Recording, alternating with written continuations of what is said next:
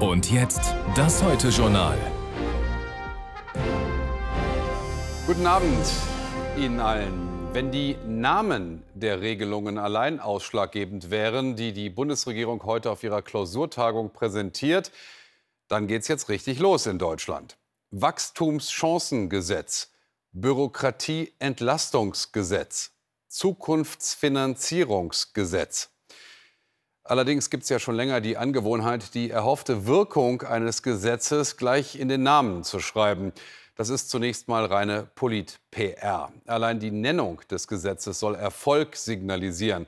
Ob es tatsächlich im vorgesehenen Sinn Erfolg hat, ist damit noch lange nicht gesagt.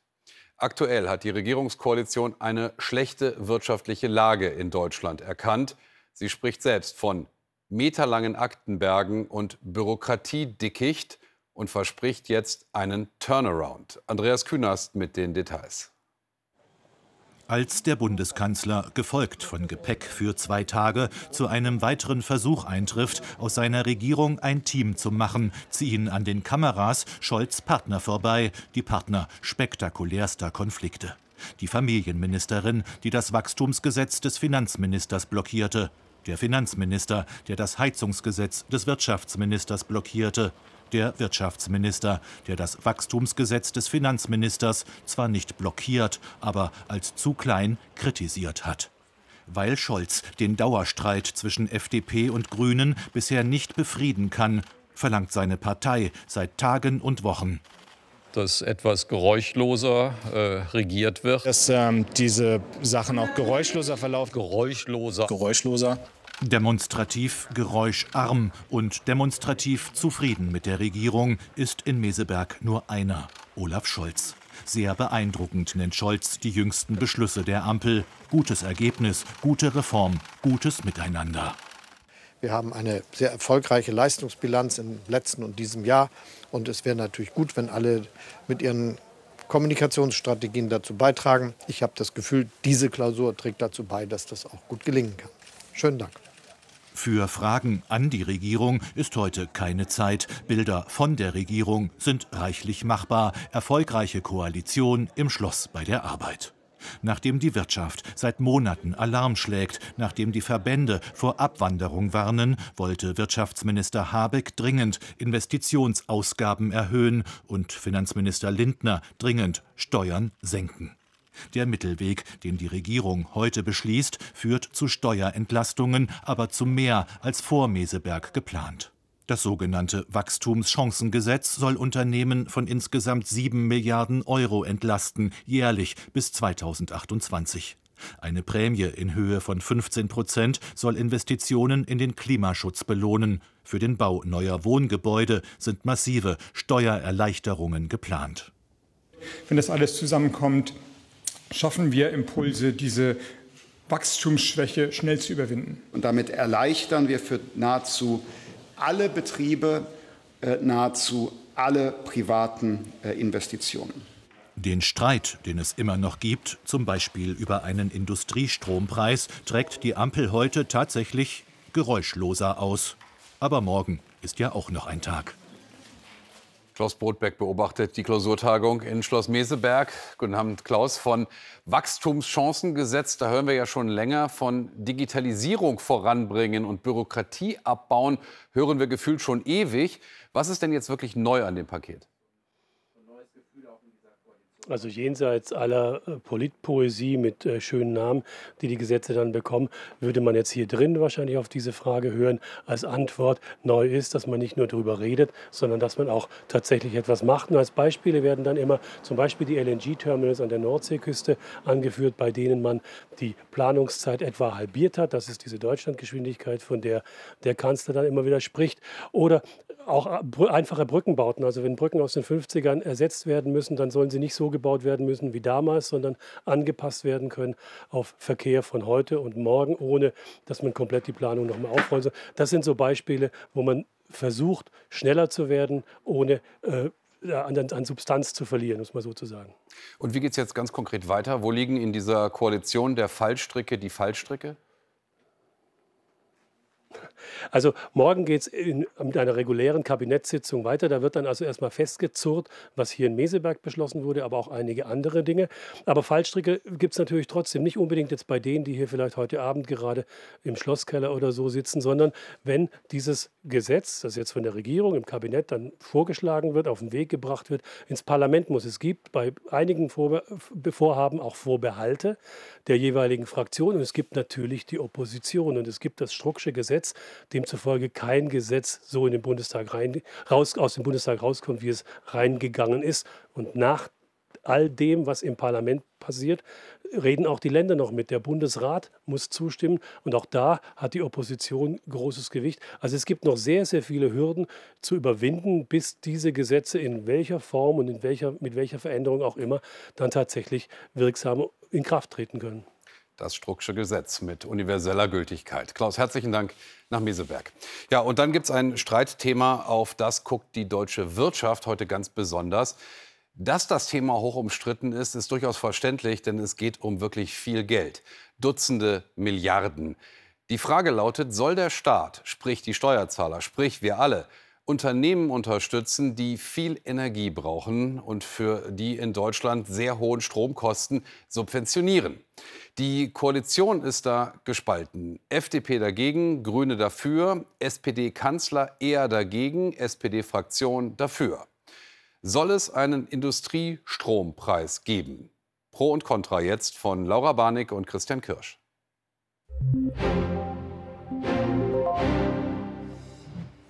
Derzeit sind die enormen Strompreise eines der größten Probleme für die deutsche Wirtschaft. Lösungsvorschlag ein staatlich subventionierter Industriestrompreis zwischen 5 und 6 Cent pro Kilowattstunde. Es gibt zwei zentrale Gründe für den Industriestrompreis. Einerseits geht es um Unternehmen, die heute schon sehr viel Strom verbrauchen. Die haben ein riesiges Kostenproblem und drohen abzuwandern in andere Länder, wo die Strompreise niedriger sind. Zum anderen geht es um Transformation. Viele Unternehmen produzieren heute noch mit fossilen Energien, etwa mit Gas. Die wollen sich elektrifizieren, also wollen ihre Produktionsprozesse auf Strom umstellen. Aber diese Investitionen werden nur dann passieren in Deutschland, wenn es Verlässlichkeit gibt bei den Strompreisen. Wie? Es sollen nur die großen Betriebe unterstützt werden, kleinere Firmen gucken in die Röhre, viel Geld für bald veraltete Industrie?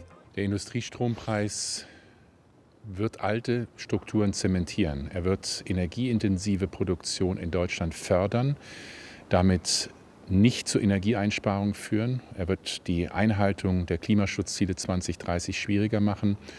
Und er wird auch verhindern, dass neue Ideen, neue Produkte Innovation und Energieeffizienz sich durchsetzen. Okay, okay, aber hier geht es doch nur um ein paar Jahre, bis die erneuerbaren Energien stark genug sind. Quasi eine Übergangsstrategie.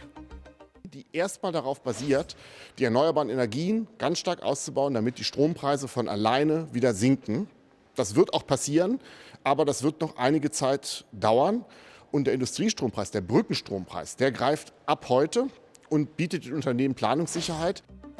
Schön und gut von wegen Überbrückung, aber staatlich subventionierte Industriestrompreise werden alle zur Kasse bitten. Wir haben im Augenblick ein Angebotsproblem. Das heißt, der Preis wird dann steigen. Und letztlich alle Verbraucherinnen und Verbraucher, alle Unternehmen, die diesen Industriestrompreis nicht bekommen, werden mehr Geld für den Strom zahlen. Und damit werden die Unternehmen, die ihn nicht erhalten, im globalen Wettbewerb weniger wettbewerbsfähig werden. Also es ist ein sehr hoher Preis für alle anderen, die diesen Industriestrompreis nicht erhalten. Der schnelle Ausstieg aus der Atomkraft könnte uns teuer zu stehen kommen. Aber warum hat der Staat dann durch den Atomausstieg das Stromangebot erst reduziert, um jetzt eine Subventionierung zu bieten? Atom hat am, zum Zeitpunkt des Ausstiegs nur noch 6 Prozent der Stromerzeugung ausgemacht.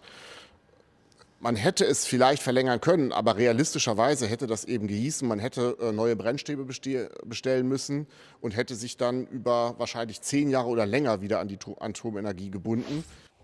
Das war politisch aber nicht gewollt. Jetzt ist es, wie es ist. Energieintensive Industrie wird von der Unterstützung profitieren, zahlen werden aber alle anderen. Ein Industriestrompreis bedeutet, dass 90 Prozent der deutschen Wirtschaft deutlich höhere Stromkosten haben werden, weil die werden dafür zahlen müssen. Nicht nur durch steuerliche Transfers, sondern letztlich auch werden die Stromkosten höher für alle anderen sein. Das heißt, der Industriestrompreis wird die Wettbewerbsfähigkeit der deutschen Volkswirtschaft als Ganzes eher schädigen. Am Industriestrom scheiden sich halt die Geister. Die Debatte wird die Politik weiter unter Spannung halten. Unser nächstes Thema heute Abend. Bayerns Ministerpräsident Markus Söder ist in der Hochphase des Wahlkampfs um sein Amt. 39 Tage noch bis zur Entscheidung im Freistaat. Das allerletzte, was er jetzt braucht, ist eine Affäre um ein widerliches Flugblatt, in der es drängende Fragen gibt an Söders Koalitionspartner und Stellvertreter Hubert Aiwanger.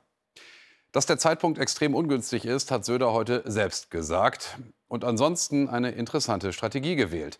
Während viele Beobachter für Söder zwei mögliche Optionen sahen, Aiwanger feuern oder mit ihm weitermachen, beide aus unterschiedlichen Gründen für den CSU-Chef hochproblematisch, wählt Söder heute einen dritten Weg.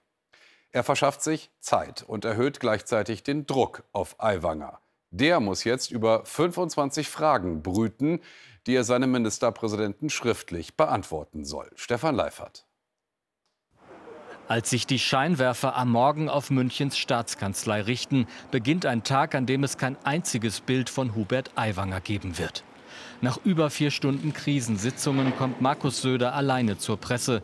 Ein kurzes Statement nur Nachfragen unerwünscht. Söder beginnt mit maximaler Distanzierung. Das Hetzflugblatt ist ekelhaft, widerlich.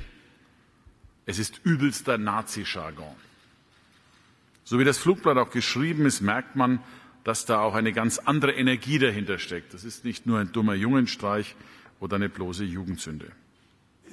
Ernst und sichtlich angespannt erklärt Söder noch viele Fragen zu haben. Es ist kein Freispruch, aber auch keine Vorverurteilung. Die heutigen Aussagen reichen aber nicht aus, definitiv nicht aus für eine abschließende Bewertung und Klärung. Es blieben und bleiben viele Fragen offen. Aiwanger bekommt Aufschub. Es ist auch eine Machtdemonstration des CSU-Chefs. 25 Fragen zu Urheberschaft und Verbreitung des Holocaust verhöhnenden Flugblatts soll Aiwanger beantworten. Die Enthüllungen der Süddeutschen Zeitung ließen da Leerstellen. Ein Ultimatum gibt es nicht. Ich hätte erwartet, dass Ministerpräsident Söder jetzt reinen Tisch macht. Stattdessen scheint er auf Zeit zu spielen. Äh, jetzt ist es richtig, dass der Bayerische Landtag das Heft des Handelns in die Hand nimmt. Hier muss Hubert Aiwanger jetzt Rede und Antwort stehen und auch mit den Vorwürfen wirklich aufräumen. Es geht jetzt nicht um Wahlkampf, es geht nicht um Koalitionen, sondern es geht darum wirklich, dass wir Schaden vom Freistaat Bayern abwenden im Zusammenhang mit diesem furchtbaren Nazi-Flugblatt. Söders Vize, ab nun Minister auf Bewährung. Dass Söder an Aiwanger festhält, mehr Machttaktik als Überzeugung. Söder braucht die freien Wähler, notfalls auch ohne ihre Gajonsfigur. Koalitionen hängen übrigens auch nicht an einer einzigen Person. Es geht mit oder ohne eine Person im Staatsamt ganz genauso. Eine Trennung von Aiwanger birgt Risiken für Söder. Die CSU hört gerade viel ins Wahlvolk hinein und empfängt gemischte Signale. Ganz ehrlich, das ist 35 Jahre her. Und irgendwie muss man auch mal die Kirche im Dorf lassen. Ich bin selber bei den Freien Wählern. Äh, wir werden weiterhin an den Rücken stärken. Wenn er das natürlich geschrieben hat, dann muss wieder neu äh, debattiert werden. Aber so, finde ich, ähm, würde ich das jetzt mal gut sein lassen. Herzlichen Dank. Söders Koalition geht mit schwerer Hängepartie in die heiße Wahlkampfphase. Fünfeinhalb Wochen vor der Landtagswahl ist die Ausgangslage offener, als Söder lieb sein kann. Ursula Münch ist Direktorin der Akademie für politische Bildung in Tutzing am schönen Starnberger See und forscht seit Jahren über das Innenleben der CSU. Frau Professorin, guten Abend. Guten Abend, Herr Sievers. Wie viel Zeit hat sich denn Markus Söder heute verschafft? Bis nach der Wahl wird er ja wohl kaum warten können, bis dann die Antworten kommen, oder? Nein, er hat ja auch Aiwanger aufgegeben, dass er diese Fragen erstens umfassend und zweitens auch schnell beantworten möge. Also da kann es sich ja wohl nur um ein paar Tage handeln. Und wie geht es dann weiter? Wie will denn Söder entscheiden, ob die Fragen dann zu seiner Zufriedenheit beantwortet worden sind?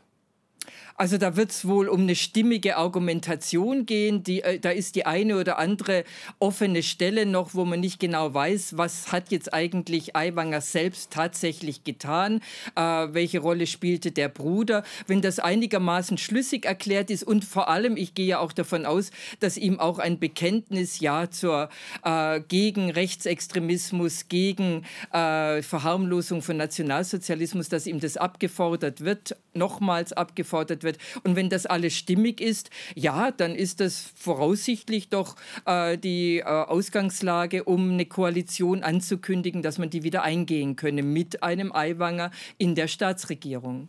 Mit einem Aiwanger in der Staatsregierung wird denn dann noch was bleiben, auch was möglicherweise an Markus Söder haftet, oder ist die Sache wäre die dann in diesem Fall vom Tisch?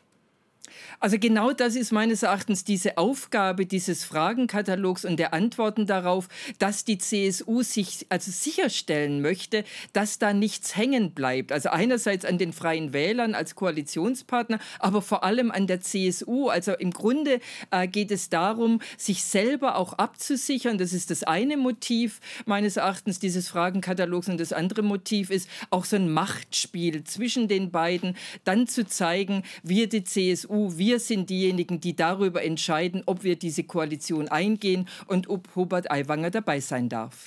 Man hatte auch so ein bisschen den Eindruck, heute der Ministerpräsident versucht sich so als eine Art unabhängiger Richter äh, zu positionieren und eben nicht abhängig zu sein von der Berichterstattung der Süddeutschen Zeitung.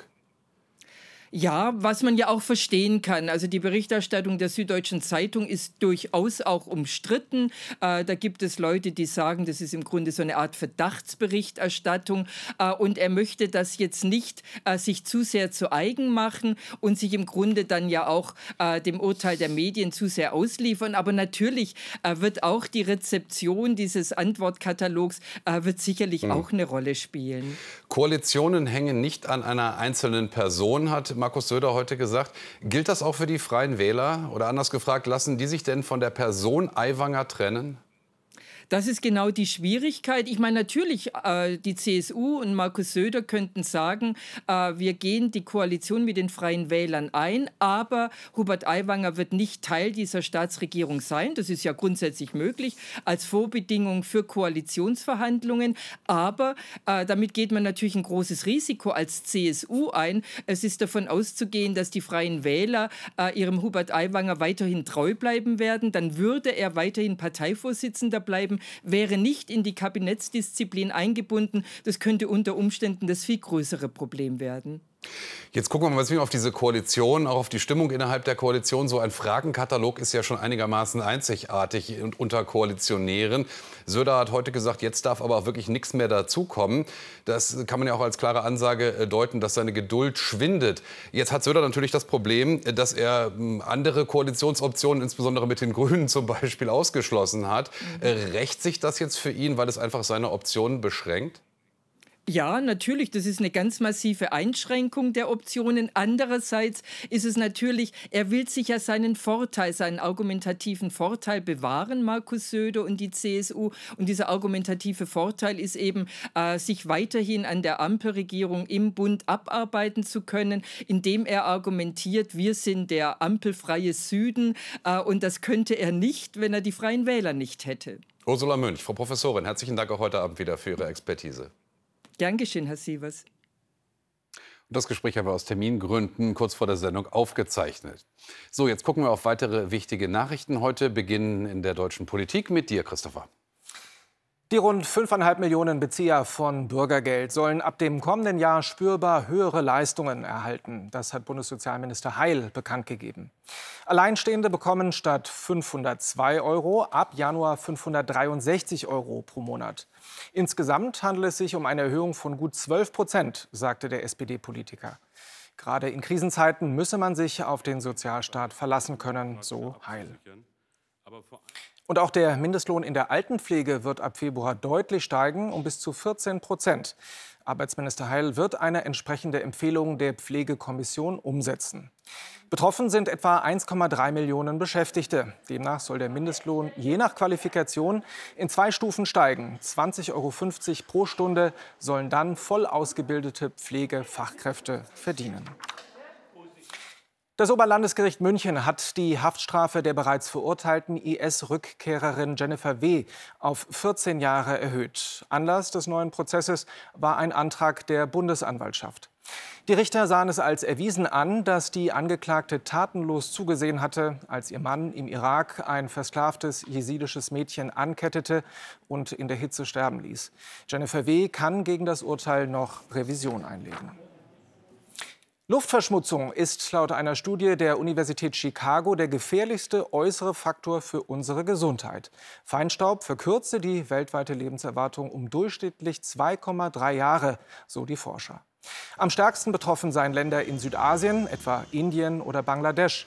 Dort könne die Lebenserwartung bei besserer Luftqualität um fast sieben Jahre steigen. Insgesamt sei die Feinstaubbelastung weltweit sehr ungleich verteilt. Wir werden möglicherweise nie zweifelsfrei erfahren, was wirklich passiert ist mit dem Flugzeug, in dem der russische Söldnerboss Jewgeni Prigoschin abstürzte und mit ihm die gesamte Führungsmannschaft seiner Wagner-Privatarmee. Wir werden möglicherweise nicht mal zweifelsfrei wissen, ob er es wirklich war, den Russlands Behörden als tot melden. Und es sagt ja sehr viel über die aktuelle Situation im Reich des Wladimir Putin, dass wir wohl auch nie hundertprozentig sicher sein können, ob da heute tatsächlich Brigoschins Leiche begraben wurde, abgeschirmt in einer Ecke eines Friedhofs in St. Petersburg. Klar ist, es war kein Staatsakt, kein ehrenvolles Abschiednehmen, sondern eher das Gegenteil. Verheimlicht, verscharrt, merkwürdig, auf jeden Fall. Sebastian Ehm. Keine trauernden Anhänger, kein Staatsbegräbnis, keine Heldenverehrung. Nur diese Aufnahmen veröffentlicht von einem polizeinahen Telegram-Account. Sie sollen das Grab von Jewgeni Prigozhin auf dem Parachowskoje-Friedhof zeigen. Der Friedhof selbst ist abgeriegelt. Friedhof geschlossen wegen der Öffnungszeiten. Die Beisetzung fand mittags im kleinsten Familienkreis statt. Medien waren nicht beim Begräbnis. Der Grund gezielte Falschinformationen. Journalisten wurden zum 20 Kilometer entfernten Severnaje Friedhof gelockt. Dort wurde öffentlich und begleitet von Kameras der Wagner-Logistikchef Valeri Tschekalov beerdigt, der auch bei dem Absturz gestorben war. Es scheint, als wollte man verhindern, was sich in den vergangenen Tagen vor der Wagner-Zentrale abgespielt hat. Heldenverehrung für einen Aufständischen. Natalia ist extra aus der Nähe von Moskau nach St. Petersburg gefahren, um Prigozhin und den anderen Wagner-Leuten zu gedenken. Für sie waren die Männer Helden. Meine Meinung ist, dass das natürlich ein Mord war. Es war auf keinen Fall ein Unglück. Wir werden aber niemals erfahren, was passiert ist.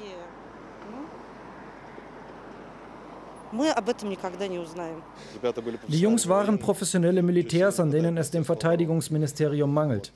Man hätte sich an ihnen orientieren müssen. Wenn jetzt aber die Gruppe Wagner auseinanderfällt, wird dies für Russland eine große Verfehlung sein. Ein Unglück. Morgen soll der Friedhof für alle geöffnet sein. Dann werden wohl auch die Wagner-Anhänger zu dem Grab pilgern. Bilder, die der Kreml heute offenbar vermeiden wollte. Friedhof geschlossen wegen der Öffnungszeiten. Armin Körper ist in St. Petersburg. Guten Abend, Armin. Eine Beisetzung als Versteckspiel quasi. Warum das und wer steckt dahinter? Allein die Tatsache, dass hier bei mir auf dem Schlossplatz von St. Petersburg heute Abend Business as usual herrscht, zeigt, dass der Kreml ganze Arbeit geleistet hat. Denn ich bin mir sicher, dass man dort heute nichts dem Zufall überlassen hat. Auch die russischen Staatsmedien haben so gut wie gar nicht über die Beisetzung berichtet. Wir hatten ja auch praktisch keine Bilder. Dahinter steckt, dass mit Jewgeni Prigozhin ein Mann zu Grabe getragen wurde, der von vielen Russen verehrt wird, von vielen im Westen als vermeintlicher Kriegsverbrecher gebrandmarkt wird und von Wladimir Putin selbst noch vor gut einem Jahr mit dem höchsten Orden des Landes ausgezeichnet wurde. Dass man den so heimlich still und leise begraben hat, das zeigt, wie professionell das hier läuft. Und wie nehmen die Russen das auf, Armin? Ist da viel Trauer zu spüren im Land aktuell oder eher so eine Art Achselzucken? Ich denke, man muss das in einem Kontext sehen. Dieses Land lebt ja seit über 20 Jahren unter einer Regierung, die die Zügel immer straffer angezogen hat. Die Wagner-Leute und ihre Sympathisanten, mit denen ich in den letzten Tagen hier gesprochen habe, bei denen hat man eine starke Verunsicherung gemerkt. Es weiß ja von denen niemand, wie es mit der Organisation und den Männern jetzt weitergeht. Die Bevölkerung in Russland, die damit nicht direkt was zu tun hat, die kennt vor allem ihre Geschichte, in der es ja immer Episoden gab, wo Freund und Feind gleichermaßen nicht vor, ähm, vor Bedrohung und Verfolgung durch das Regime gefeilt waren. Die Menschen gucken weg, sie denken sich ihren Teil und das zeigt, dass hier einfach auch Angst herrscht. Armin Körper live aus der prachtvollen Kulisse von St. Petersburg. Armin, herzlichen Dank. Und wir gucken jetzt hier an die Börse mit dir, Christopher. Über das Thema Industriestrom haben wir ja schon ausführlich berichtet. Aber um Strom geht es natürlich auch bei der E-Mobilität. Und die nimmt in Deutschland noch immer nicht so richtig Fahrt auf. Fragen wir nach bei Stephanie Barrett. Bislang dachte man ja oft, das würde hauptsächlich an der zu geringen Zahl an Ladesäulen liegen. Das scheint aber gar nicht der Hauptgrund zu sein. Ja, tatsächlich legen überraschende Zahlen einer Studie nahe, dass Besitzer von Elektroautos hierzulande doch eine komfortable Zahl an freien Ladestellen, Ladesäulen ansteuern können. Mit etwas mehr als 100.000 öffentlichen Ladepunkten bewegt sich Deutschland sogar deutlich oberhalb der EU-Vorgaben. Gedränge herrscht da auch nicht. Je nach Landkreis ergab sich über den Tag eine Belegung von maximal 25 Prozent. Das Ziel der Bundesregierung bis 2030 insgesamt eine Million öffentlicher Ladepunkte bereitzustellen, herzustellen, ist damit womöglich auch technisch überholt. Denn inzwischen hat die Ladeleistung einen riesigen Sprung gemacht. Es können einfach mehr Fahrzeuge je Ladesäule mit Strom versorgt werden. Stellt sich die Frage, woran liegt es denn dann, dass sich immer noch mehr Kunden für Autos mit Verbrennermotor als für E-Autos entscheiden? Also nach wie vor fehlen einfach im Massensegment kleine bezahlbare Stromer. Die deutschen Angebote fehlen. Dazu schrecken lange Lieferzeiten ab. Die Reichweiten der Batterien steigen zwar verlässlich, doch jetzt locken Hersteller von Verbrennern sogar mit saftigen Rabatten. Auf die 30 meistverkauften Verbrennermodelle gab es im August einen durchschnittlichen Nachlass von fast 18 Prozent. So hoch waren Rabatte zuletzt vor zwei Jahren. Gleichzeitig fahren Hersteller ihre Rabatte für E-Autos deutlich zurück. Und wenn im kommenden Jahr die staatliche Förderung für Privatkäufer auf 3000 Euro sinkt, dann dürfte ein weiterer Kaufanreiz schwinden. Vielen Dank nach Frankfurt, Stephanie Barrett. Das Ermittlungsverfahren gegen Rammstein-Sänger Till Lindemann ist eingestellt worden. Die Berliner Staatsanwaltschaft teilte dazu mit, es gebe keine Anhaltspunkte, dass Lindemann sexuelle Handlungen an Frauen gegen deren Willen vorgenommen habe. Opfer oder Zeugen hätten sich nicht gemeldet oder seien nicht auffindbar gewesen. Mitte Juni hatten mehrere Frauen Lindemann beschuldigt, sie bei Partys nach Rammstein-Konzerten sexuell belästigt zu haben. Bei der Basketball-WM hat die deutsche Mannschaft im japanischen Okinawa auch ihr letztes Vorrundenspiel gewonnen und damit den dritten Sieg in Folge eingefahren. Gegen Finnland setzte sich die Mannschaft um Superstar Dennis Schröder klar mit 101 zu 75 durch. Schon zuvor hatte sich das Team für die zweite Gruppenphase qualifiziert. Das nächste Spiel der Deutschen ist dann am Freitag. Der Tropensturm Sturm Idelia hat sich im Golf von Mexiko zu einem Hurrikan entwickelt und wird laut Wetterexperten auf seinem Weg Richtung Florida heute Nacht weiter an Stärke gewinnen. Florida bereitet sich auf den Sturm vor. Für 46 Bezirke hat Gouverneur Ron DeSantis vorsorglich den Notstand erklärt. In der kubanischen Hauptstadt Havanna sorgte Idelia für heftigen Regen und Wind. In einigen Provinzen kam es zu Stromausfällen und Überschwemmungen. Bewohner seien in Sicherheit gebracht worden. So, damit sagen wir zwei hier Danke fürs Interesse. Jetzt gleich nach uns 37 Grad. Und wir sehen uns wieder zum Heute-Journal-Update, wenn Sie mögen, gegen 0 Uhr. Wir freuen uns auf dich. Danke. Und Ihnen allen einen angenehmen Abend. Tschüss. Wiedersehen.